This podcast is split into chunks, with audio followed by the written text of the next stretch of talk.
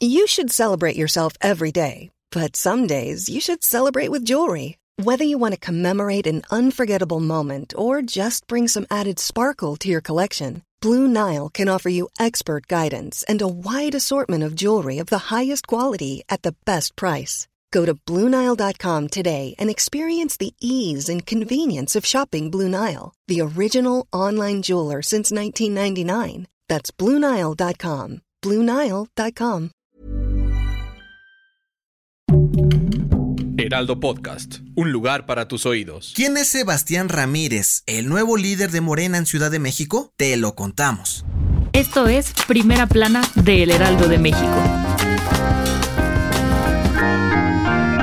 Desde hace unas semanas, Morena inició con su proceso de renovación interno para prepararse y mostrar músculo de cara a las elecciones estatales del 2023 y las presidenciales del 2024. Y como no dan paso sin guarache, este fin de semana escogieron al nuevo líder del partido en la Ciudad de México. Con una votación unánime, los consejeros morenistas de la capital eligieron a Sebastián Ramírez, ex titular de la Coordinación General de Comunicación Ciudadana del gobierno de Claudia Sheinbaum, como su nuevo dirigente. El flamante ganador dijo en exclusiva para el Heraldo de México que su principal encomienda en su nuevo puesto es formar más de 5.000 comités en toda la ciudad para dar a conocer los logros del gobierno local y federal, para ganarse la confianza de la gente y que Morena siga gobernando por muchos años más. Con este nuevo equipo de trabajo, también buscará que más ciudadanos se unan a la transformación y echar abajo todas las mentiras y campañas anti-4T de la oposición para que su partido se quede en la silla grande en 2024. Por ello, hizo un llamado a todos los dirigentes nacionales de Morena a no perder de vista el objetivo principal y a mantenerse unidos para lograrlo.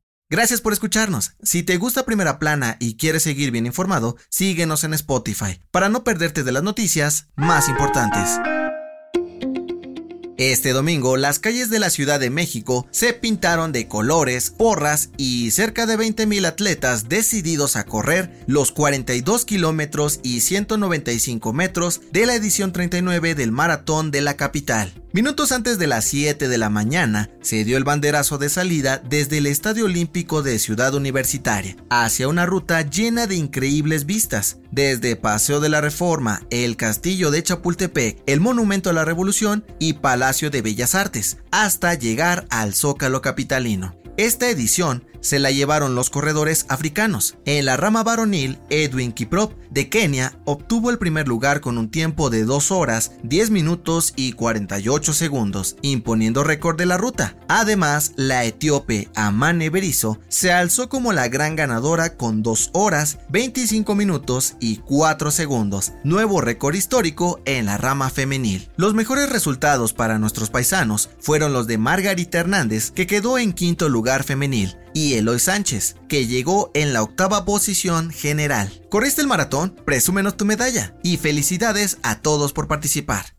En otras noticias, duro revés. Este sábado, AMLO aseguró que el Aeropuerto Internacional Felipe Ángeles es el mejor en toda América Latina. Sin embargo, la consultora británica especializada Skytrax lo desmintió y reveló que ningún aeropuerto mexicano está entre los 100 mejores de toda la región. El mejor calificado este año es El Dorado, en Bogotá, Colombia. En noticias internacionales, las autoridades de Pakistán declararon estado de emergencia nacional debido a la crisis humanitaria que han provocado las lluvias e inundaciones en todo el país, las cuales han dejado más de 1.300 muertos, 527 heridos y daños en casi 1.000 viviendas y más de 3.000 kilómetros de carreteras devastados. Y en los deportes, orgullo nacional. Checo Pérez se llevó el segundo lugar en el Gran Premio de Bélgica este domingo, consiguiendo su podio número 22 en la Fórmula 1. Su coequipero de Red Bull, Max Verstappen, se quedó con el primer puesto y Carlos Sainz de Ferrari el tercero.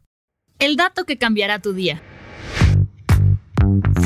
¿Conoces a alguien que pasa horas sentado viendo la televisión, maratoneando series o películas? Pues quizás es momento de hacer algo por ellos, porque esto podría aumentar el riesgo de que padezcan demencia. Sí, como lo escuchas, De acuerdo con una investigación de la Universidad del Sur de California y la Universidad de Arizona, pasar más de 4 horas sentado frente a la tele evita que activemos por completo nuestras capacidades cerebrales, ya que prácticamente no requiere ningún esfuerzo físico. Pero ojo, no todas las actividades sedentarias nos afectan de la misma forma, pues según los expertos, leer o estar en una compu sí estimulan nuestra actividad cerebral e intelectual. Yo soy José Mata y nos escuchamos en la próxima. Esto fue Primera Plana, un podcast de El Heraldo de México. Encuentra nuestra primera plana en el periódico impreso, página web y ahora en podcast. Síguenos en Instagram y TikTok como El Heraldo Podcast y en Facebook, Twitter y YouTube como El Heraldo de México. Hasta mañana.